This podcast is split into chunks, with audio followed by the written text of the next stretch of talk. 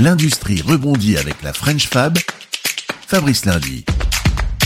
L'industrie a du génie. Elle sait aussi attirer des talents qui montrent leur agilité, leur flexibilité. C'est le cas de Hydro Power Plant HPP qui fabrique près de Nancy des turbines pour des centrales hydroélectriques de taille moyenne partout dans le monde. Entretien avec Pierre Pisterman, l'arrière-petit-fils du fondateur. On travaille dans des environnements qui sont assez différents, des pays, des cultures, des clients.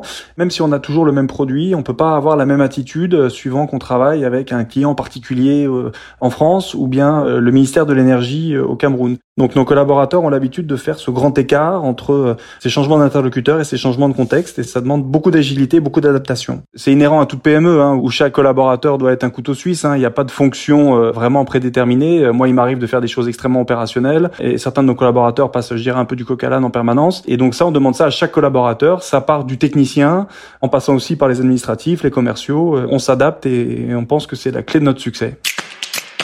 Il y a une forme de darwinisme. Les gens s'adaptent en fonction du contexte. Hein. On n'a pas le choix. Et puis d'un autre côté, effectivement, je pense qu'on recrute aussi des gens qui nous ressemblent et avec lesquels on sent qu'il y a une affinité et une certaine, je dirais, accointance d'esprit et de capacité. Donc je pense que c'est un petit peu des deux. Euh, vous savez, nous, on est une petite boîte qui travaillons contre des géants. Hein. Certains de nos concurrents peuvent être GE ou des boîtes allemandes comme Voigt. Dire qu'il y a une marque HPP, ça serait beaucoup dire, mais disons qu'on est relativement connu pour être adaptable et flexible.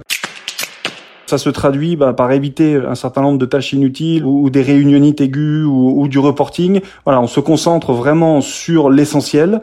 Et je pense que voilà, donc la première chose, c'est une recherche permanente de l'efficacité. Ça, c'est un premier point. Ensuite, on a aussi une flexibilité géographique.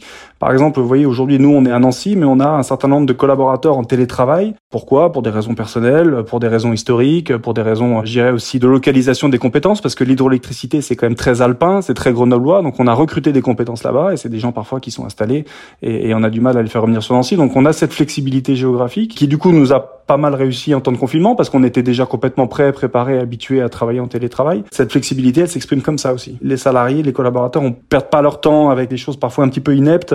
Ça, je pense que ça doit apporter, j'imagine, hein, et euh, ça se voit aussi dans le fait qu'on a un très faible turnover.